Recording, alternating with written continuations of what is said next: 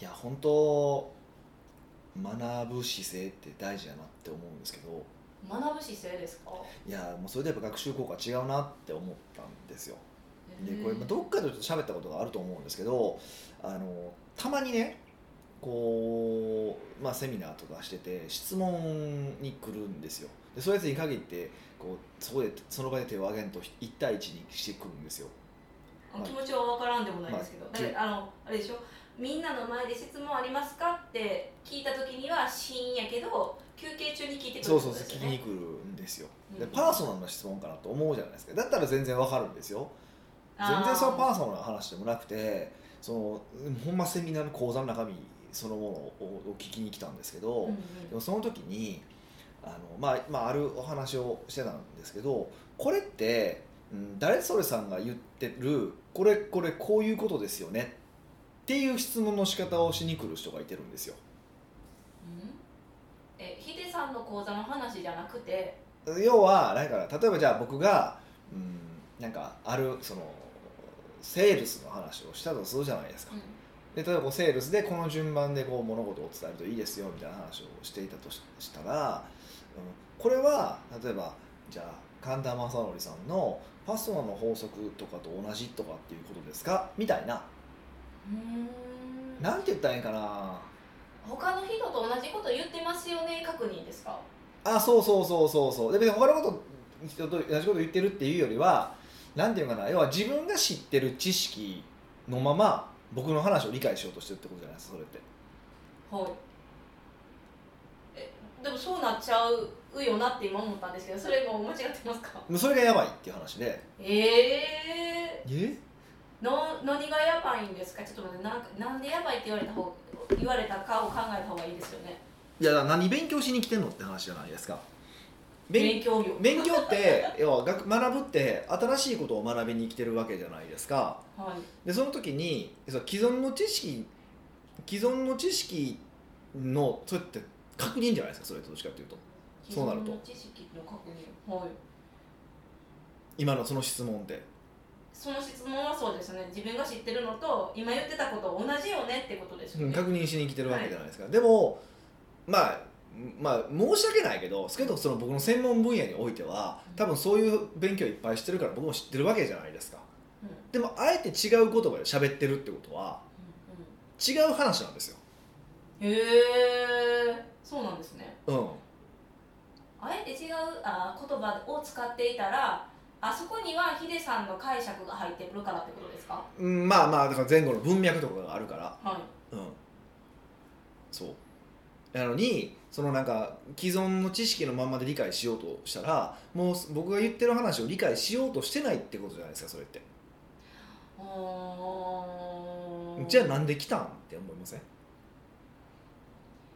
いや学びに来たんですよ。学びに来たけど学び気がないんやなって思う思ったっていうまあそれだけの話なんですけど。うーん。学ぶ方法が分かってない。あそれやったらそのセミナー前に学び方を言ってほしい。うん、でもよくその話はするじゃないですか。いろんな学び方の話はするんですけど。だから一回僕の話全部受け入れてくださいとか話とかも全部するんだけどどうもね確かになんか結構その自分の、うん、知識の範囲で何か理解しようとするんですよ。でも新しいことを喋ってるに決まってるのでとか同じような話をしていたとしても、うん、うん微妙につ重なる部分はもちろんありますよ、はい。うん、重なる部分はもちろんあるんだけどそこにズレは発生するわけですよ。絶対に。それが何なのかってことを理解しようとしていかない限りは一生伸びないですよねあーなるほど。例えばじゃあ僕が言うセールスと別の人が言うセールスって多分言葉のニュアンスが違うはずなんですよ、まあ、よく言うんですけど桜っていう言葉ってあるじゃないですか。ねお花の桜お花の桜。って、はい。桜って言ったら多分日本人にとってはピンクですごいなんていうのこう満開に咲いてて、まあ、風吹いてふわーって花びらが飛んでうん。でこうその下でこうブルーシートでお花見してるみたいなはい。イメージを持つじゃないですかでもじゃあに外国人にチェリーブロッサムって言ったところでそのイメージ絶対持たないでしょ？うーん。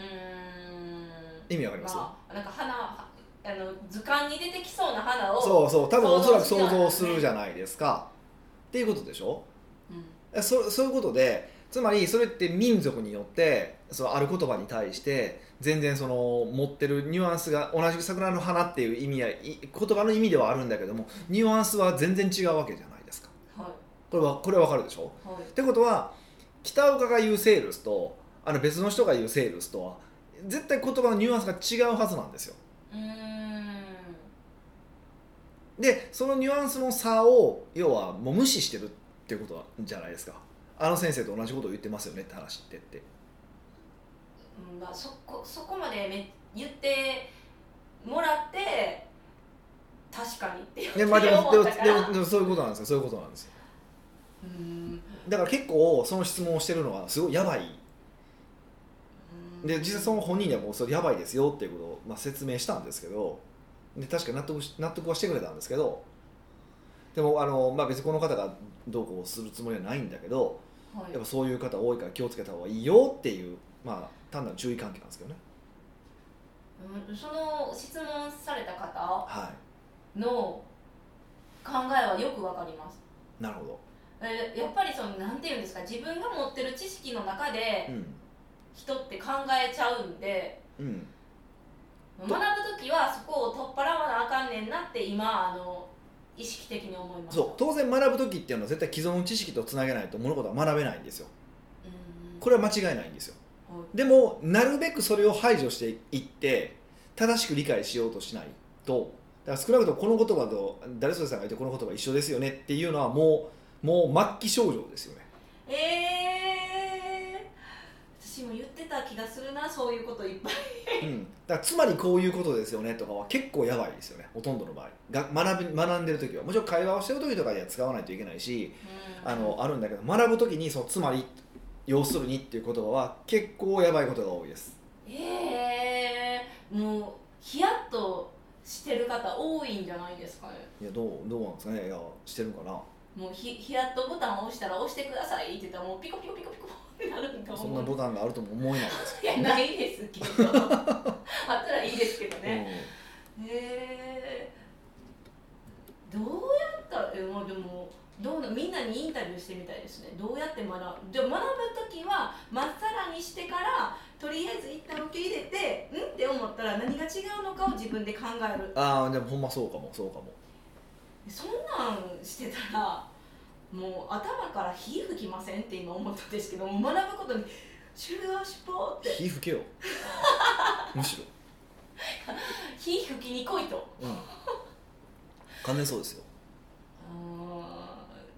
いやーそうですね。そうなんですよね。だから結構でそれがだんだんこう年取っていくとねうん。経験が増えていくじゃないですか、まあ、僕らもそうですけど言ったってもう社会人になって20年になるから、はい。あのーやっぱり増えてくるわけですよいろいろと。そうするとやっぱ自分もその癖で聞いてしまう時があってあやばいやばいやばいと思って、あでも気づけれるんですね。まあ、だいぶ気づくようにはしてますよ。全部100%気づいてるかどうかわかんないですけどあやばいなまたこれいつものなんか元々のその知識の癖で聞こうとしてるとかっていうのはありますねまあヒデさんってそこになっちゃうってことは やっぱあの学ぶことって難しいんやなって思ったんですけど、ね難しいとは思いますよね。僕はどうこうというよりは、まあ、難しいとは思いますけどね。うん。本当にそこはねなんか注意しとかない特にどんどんおっさんになっていくとねまあじじいばばあになっていくとねだんだんそういう頭がうんうん。硬くなっていくのではい本当やばいなと思いますよ。えヒデさんってあの頭の体操脳の体操っていうんですか？そういうのは何してるんですか？筋トレ。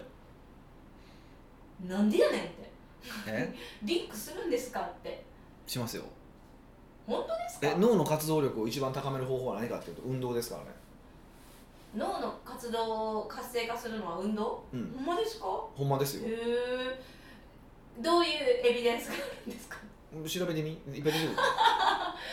不思議私なんかナンプレとかですかってまた聞こえしたんですけど。ああれはねパターン認識が上がるだけなんで全全然意味がないです。えパターン認識が上がるだけって何ですか？ナンプレとかはあのその数字でこう当てはめていったとかってやつやろ？そうですとかあとなんかクイズとかね、うん。あと何やろ？あのなんかあの任天堂 d s とかであったみたいな頭のなんとかかんとかみたいなのとかあるじゃないですか。柔らかくなる運あの動みたいな。ゲームみたいなやつあるじゃないですか、あれは全部そういうそのパターンが上手になるだけやから別にそれで頭が良くなるわけじゃないです。えー、そうなんですか？はいそうですよ。えじゃあか頭良くしようと思ったら、はい。運動した方がいいってことですか？運動が大事ですまず、へえ、まあ、むしろ頭にどういう欲になりたいかにもよりますよ。であとはその頭の使い方をで頭がいいっていろんな種類があるわけじゃないですか。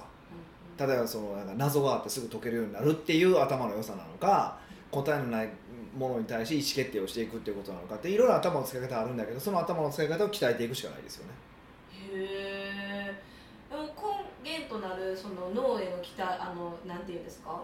あの運動が運動がいいってことですよね、まあ、そうまずだ運動をしないと脳はダメなので運動をするっていうのは第一条件なんですよねえこれは何なんですか？経営者の方はあの全体的に知ってるよ的な話いや知らない。なんかしやっぱまた知らない人多いんじゃないですかね。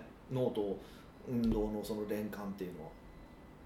あでも何気にやってるから勝手に鍛えられてるみたいな感じなんですかね？人も多いしまあまあ要はそこそういう鍛えてるって感覚もないとは思うんですけどね。うーん。じゃあ勉強する時って学生とかもはい。運動した方がいいんや。あ本当はした方がいいですよでもなんかめっちゃ賢い人ってあの全然運動せえへんけど頭めっちゃいいみたいなイメージそれはどっちかってっていう科と目で本読んでるみたいなそれ多分どっちかっていうと学習が好きなんですよそれって。そういう人なんですよ。あもともとそのタイその人が。学習が好きだっていうことで頭がいいって感じですよねどっちかっていうと。脳を鍛えてるっていうよりは。もうそもそもでもそれが一番好きでガーッとハマっていくのがやっぱ一番強いじゃないですか。そうですね。はいそれにはもちろんかなわないんでしょうけど。うんそうそうそう。運動ってじゃあうんすごいいいことなんですね。別に脳じゃなじゃないだじ脳だけじゃないじゃないですか。いやまあ人間やっぱ人間はもともとその運動するようにできてるから。運動するようにできている。そうだデデスクで仕事するようにできてないので昔侍やったからみたいな感じですかなんていうんですか？す すごい歴史短い話したな ほんまに。数百年の話したけどいやだって数千年数万年単位でだって人は体を動かして生きてきてるわけじゃないですか。狩りをしてってこと？動物とかを殺含めて、してとか,、まあ、とか農農耕とかもそうだけど、でもはい今はねこうパソコンで飯食えるようになってきてるけど、うん。そんなんこのこうの数十年じゃないですか。座ってご飯稼げご飯食えるようになるっていうのはそう言われたらそうですねって今思いましたそれがなんか普通のことすぎて今逆にそそこまでだって人の進化ってすぐは進まないじゃないですか、だからもうそれだけの話ですよね。へえ現代人はやっぱデスクワークがじゃあ多いからやっぱりその心の病気とかも多いんですかね？あれも完全にそうですよね、まあ、それだけじゃないですけどそれは一つ大きいですよね、へえみんな運動しよう運動したら全員がハッピーになるんですかね？国家政策で運動しろって言ってほしいですよ。いや運動しろと言ってるやん。え嘘言ってます？みんな言ってるやんその健康のためにとかって。みんな言ってるやん。確かに健康のためにはうんよく言いますね、できてないですもんね。言ってるからといって強制するわけにいかないじゃないですか。運動せえへんやつをあのネズミのくるくる回るところに掘り込むとかできないじゃないですか。そうそうそうハムスターのよくやってるやつそうそう、だはい。からいかないですけどね。うんでもやっぱ面白いなと思うんですけど知的レベルが高い人とかであればあるほどエリートであればあるほど運動ってよくしてます。ちゃんとしてますよね。でやっぱ知的レベルが低い人とか所得の低い人ほど運動しないですよね。それはやっぱななんていうの連鎖でやっぱ所得の低い人は時間がない。だから運動できひんみたいなこうスパイラルになっていくのは後付けですか？そっちかもしれないし逆もまたあるし、逆もある。うん、なんか運動せえへんから健康に悪いしとかっても起こるじゃない。だから所得が悪いみたいな。そうもあったりとかするし、まあ、あとそういうことを気にしない。だから長期的にものをだ健康ってすぐに運動ってすぐに効果が出るわけじゃないじゃないですか。継続してでも何年単位とかで運動して結果が出るものだからそうも視野が短期的だから物事がうまくいかないっていうのもあるじゃないですか。所得低い人って結構そういう人が多いから全員じゃないですよ。もちろんあのいろんな理由はあるんだと思うんですけど、うんそうそうそう。そういう人も多いわけじゃないですか。うん。だからやっぱり視野を広く持ってるかってことはす。ごく重要。視野を広く持つそう。だからあこれこの間僕喋りながらこれすごい我ながらええこと言うなと思ったことがあったんですよ。なんですか？いやちょっとその最近その、まあ、マインドセットの話をちょっといろいろ考えないといけないなと思っててマインドセットあの経営者のマインドセットの話をねまとめてるんですよ今。どういうマインドセットを持つか持つといいのかっていうことを改めてねまとめ直そうみたいな話したじゃないですか。覚えてない？え私にしたんですか？えああなただけじゃなくて会会議の場でしたと思う。あそれは知ってますよ。でその時にちょっと思ってたことがでそれそれをこうそのマインドセットの話が頭にありながらねあの別の人と喋ったことがあったんですよ。うん。でその時に出てきた話があって「石の上にも3年やからな」っていう言葉が出てきたんですよ。はい。石の上に3年。え石の上にも3年。上にも3年。っていうことわざがあるじゃないですか。はい。あります、うん。でちょっと今自分の中で石橋を叩いて歩くってあるじゃないですか。渡るね。渡る。ほんまにちょいちょい全部一応 何なんですかねこのニアミス。まあええねんけど、うん。それと何が違うやろって今ふと思って。全然ちゃうやん。意味がですか？石橋を叩いて渡るすごく慎重な様子を表すでしょ？はで石の上にも3年ってどういう意味ですか？い、どんなに辛くてもうん。辛抱していれば、やがて何らかの変化があって好転の芽が出てくるということ。うん。えー、えこれ信じてますか？え？今それほんまかなって読みながら思っちゃいました。いやこう、まあ、やり続ければ辛抱してやり続ければうまくいくよって話。はい。でもそうせなあかん時はあるじゃないですかあああるあるある時はあるでしょ企業とかでうまくいくとはかだったら頑張らないといけない時期ってあるじゃないですか、僕はい。3年は違って2年だとは思うんですけどでもその時にこの3年っていうのをどう感じるかって話なんですよ。い辛抱しなきゃいけない3年をどう3感じる？年を長いと感じるのか。3年も我慢しないといけないのか。うん、3年だけなのかってことですか？そうそうそそれはその問題によりけり。問題にこうでう今だから成し遂げない違うだからだから今その経営者の話をしてますよね。経営とかその企業とかの話だったらどうなのかって話なんですよ、それぐらい耐えろよと、うん。あですごい上からですか？でもっと僕はそれぐらいっていう時間軸を間違ってるなと思ってて。分かんことばっかり。いやいや別にそれそれはいいんですけどえ要はその結構その西の上にも3年3年っていう長いんだけど頑張れっていうふうに言ってるように僕は聞こえてるんですよ。でも多分多くの人はそのニュアンスで取ってると思うんですよ、うん、3年頑張ればなんとかなるっていうニュアンスそう。でもどっちかっていうとうん。あの人生って長いしうん。あのビジネスも結構長くするわけじゃないですか。そのうちのたった2年やで。そそれぐらい頑張れよ。ぐらいのニュアンスの3年ぐらい頑張れよ。の方が僕正しいと思ってるんですよちょっと違うけどそんなに何が違うんやろって思って。だからますけど3年もと取るのかうん。長いうちのととりあえず3年って取るのかでは全然違う意味がニュアンスが違うじゃないですか。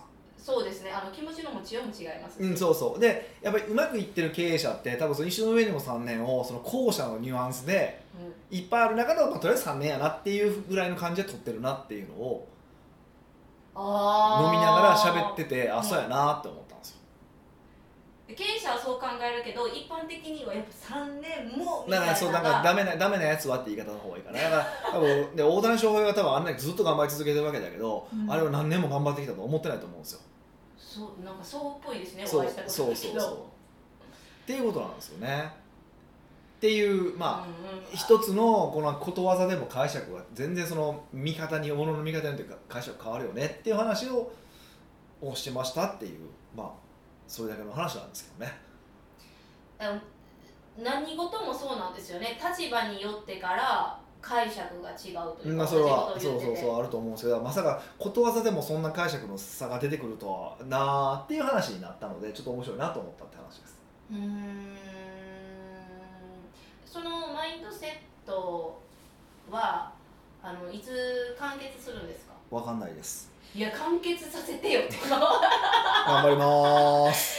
えでもそのマインドセットをあの経営者のマインドセットを考えようっていうきっかけがあったわけじゃないですか、はいはいはいはそのきっかけは何やったんですか？い考えてって言われたから。えもっとかっこよくなんかあってほしかった。いやもうなんか自分も経営者として何十年経ったから昔思ってたことよりやっぱよりよく思うことがあるみたいな夢をかかってくれたらうおーっないないないてない全然ない全然なないいとかはっきり言わない。でもやっぱうまくいいってる経営者をいっぱい見てると共通点はあるよねっていうのがあるからその共通点が何なのかってことを探りたいっていうのはあります。それから僕らの仕事じゃないですか。ううん、それその行動面だったらそのノウハウって形になるんだけどもその考え方もそういうのがあるなって思ったっていうだけの話ですよ。えめっちゃ気になりますよ。もう早く完結してから私は聞きたい。はい頑張ります北岡秀樹の奥越えポッドキャスト。奥越えポッドキャストは仕事だけじゃない人生を味わい尽くしたい社長を応援します。改めまして北岡です。ミカです。はい今回のご質問は？今回はうん。初めてだと思うんですけど、初めて。初めて。初めて。テって。初めて。てちょっとか、はい。テンション上がりました、はい。ニックネームイッシーさんからのご質問です。おありがとうございますと早速ですけど、えービジネスコンサルをしておりお現場で本を読まない人はダメとお話をすることがあります。うん。専門書などではなく小説を読まない人の話し方うん。思考はよく言えば直接的ではあるのですが僕には薄っぺらく感じることが多いためです。うん。ところがここで一つ大きな問題に直面します。うんそれは読書の有効性を説いたところでうん。読書に興味ない人はやはりずーっと読まない人のままなのです。はい。そこで質問が2つあります。はい。質問1本を読まない人はダメと思いますか？はい。なるほ質問ど2うん。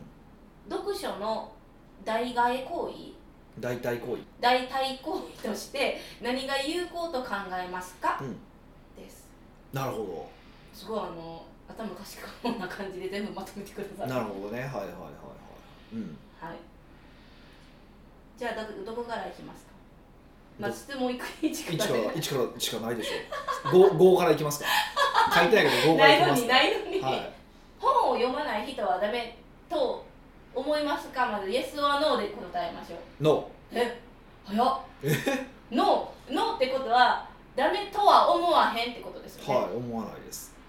えー、イエスって言うのかなと思いつつノーでしたね。なんでイエスって言うんですか？ななんでイエスって言うと思ったんですか？ちょっと聞きたいわそれ。えヒデさんの後ろにいっぱい本があるから。それそれって自分がやってることはよくてそうじゃない人はダメだって言ってるっていうことやからウェイクサーフィンしないやつは全員死んだらええねんっていうのと同じことですよ今。いやいやいやいやでな思いません？うーんじゃあ私とヒデさんの立場って、はい。あ立場っていうか頭の脳の良さで言うと、はい。圧倒的にヒデさん勝利じゃないですか。も申し訳ないそうですね、はい、負けようがないですね。う100ゼロじゃないですか。そうですね。誰がどう 2, 2億ゼロぐらいですかね、はい。だから、はなんていうんですか。私からしたら、うん。そういう人がやってることは、うん。プラスとして捉えるみたいな考え方が働くんですかね。うん。だから、うん。やっぱヒデさんってすんごい1ヶ月に本読むから、うん。読む人がいいやろって思ってそうみたいな。ああそういう意味ですね、はい。全然そんなこと思わないですよ。なんで思わないんですか？え？だってそもそもいや本って何のためにする？読むんですか？本は何のために読むんですか、うん。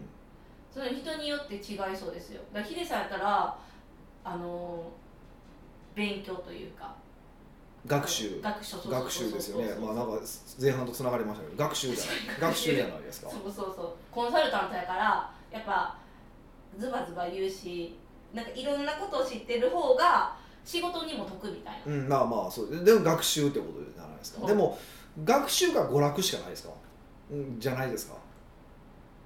あ本を読むっていうことに読む関して。読む行為って言って2つしかなくて学習か娯楽以外なくないですか？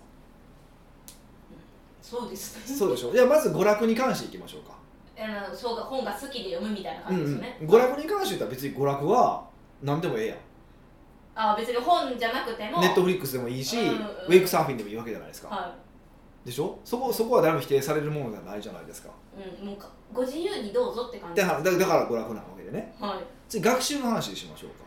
学習って、えっとまあ、いろんな学習理論があるんですけど学習の理うん学習理論っていろいろあるんですけど、えっと、結構まあそうだよねって言われてる学習理論のうちの一つがあってうん。それは人によって得意な学習の仕方が違うっていうことなんですよ。由へえつまりも文字を読むことによって学ぶのが得意な人もいれば人の話を聞くことによって学ぶのが得意な人がいれば体験することで学ぶのが得意な人もいるんですよ。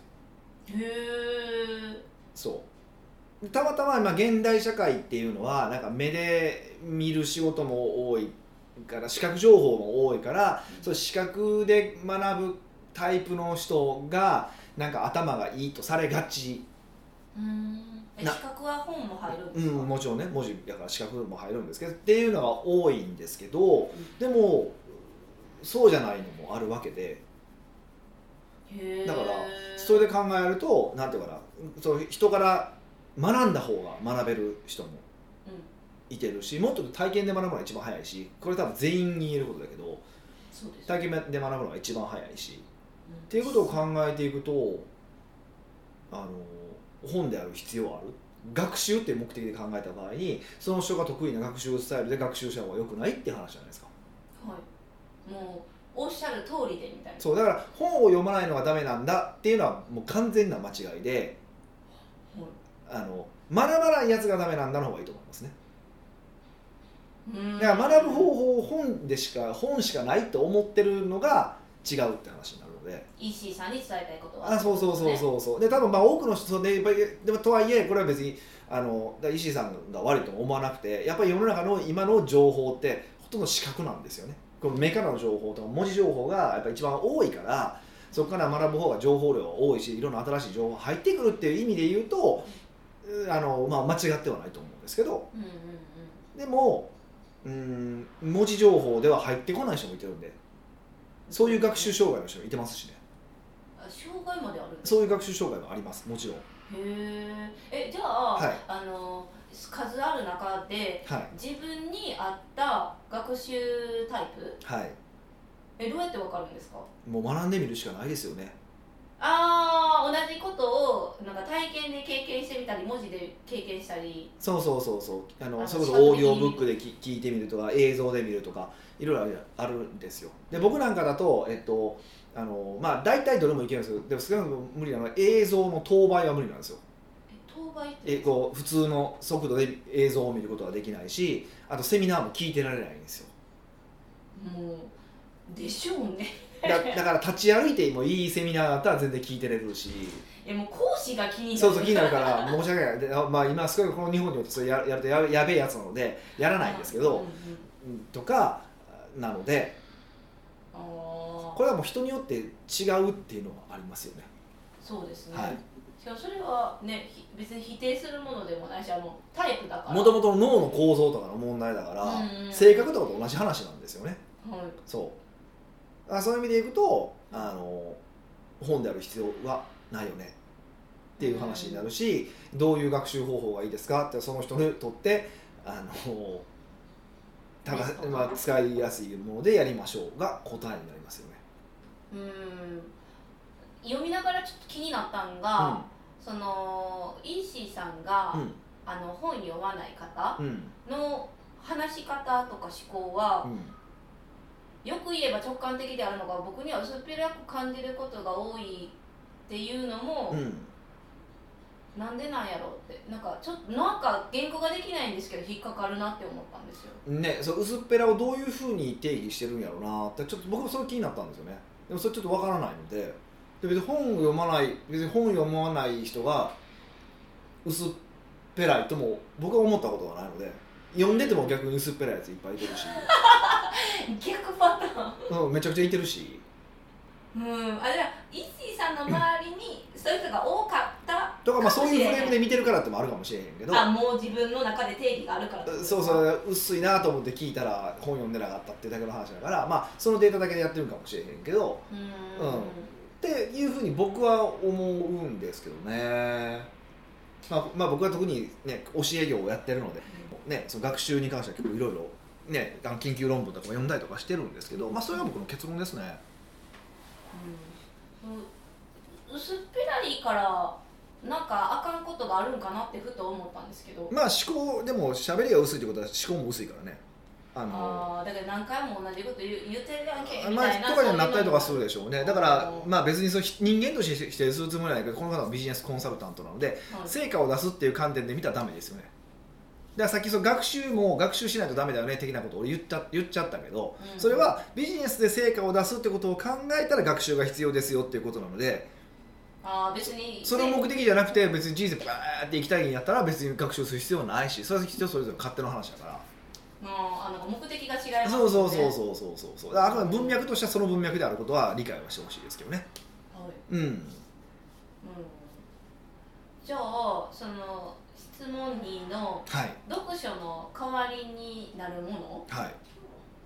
何が有効と考えますかって。うんと人によるっていう。で何もだからオーディオブック。だから今だったらオーディオブックもあるし、えっと、セミナーに直接行くっていうのもそうだと思うしうん。あのなんだか対話をしてみる。だから対話をするっていうのも一つなんですよ。自分からアウトプットをしてみるとかってこともそうだしフィードバックをもらうってこともそうだと思うし学習っていろいろあるんでなんか本を読むことだけが学習だと思うとちょっとやばいですよね。うん。むしろそれは自分の可能性とどめ止めてますあの止めてますよだってあの本ってやっぱりうんまあ世の中にあるクソビジネス本はちょっと置いといてクソビジネス本まあまあまあ、あるんですか99%はクソビジネス本なんですけど、まあ、それちょっと置いといてまあほとんどね。まともな本はやっぱり結構、うん、そう。まともな本は結構そこにまとまるまですごい時間かかってるんですよね。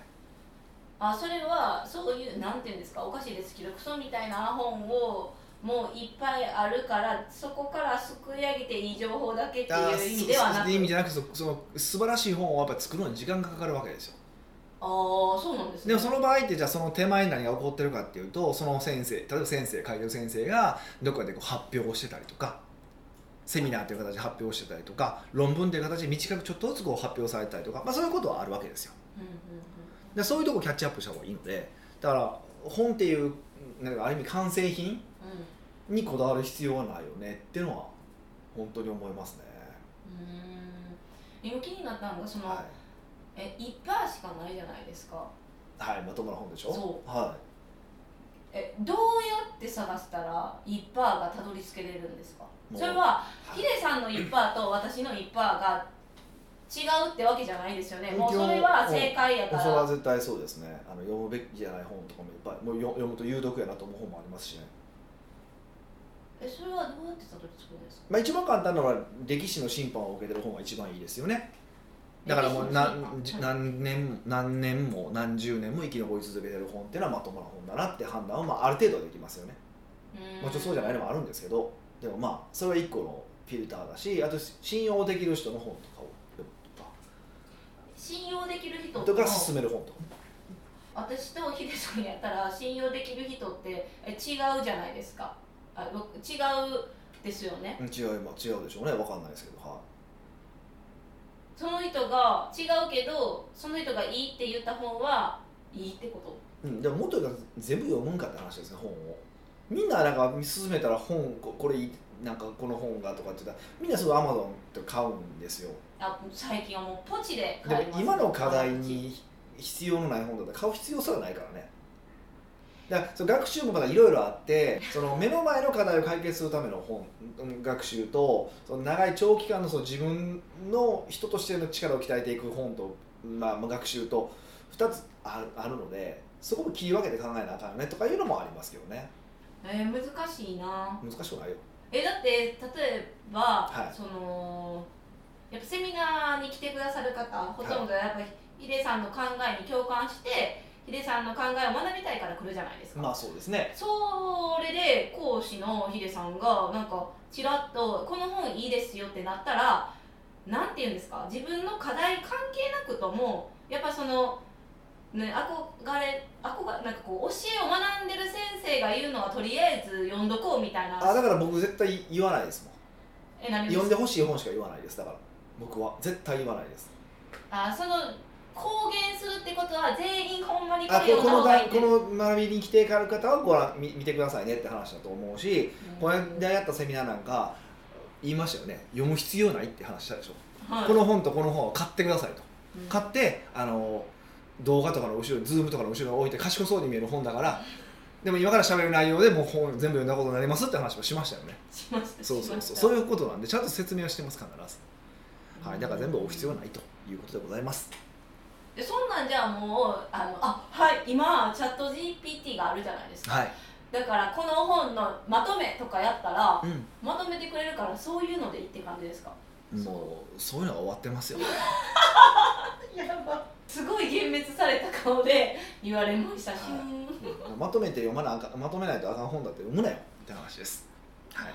わかりました、はい。じゃあイッシーさんに言えるのは読書の会は何でも人によるやし学ぶスタイルも人みんなそれぞれだよってことですね。そうですね。そこはちょっと知っていただけるといいかなと思います。はい。奥越ポッドキャストではビジネスの質問から個人的な質問まで幅広い質問をお待ちしております質問を採用された方には素敵なプレゼントを差し上げておりますので質問フォームにお問い合わせください。はいというわけでまた来週お会いしましょう。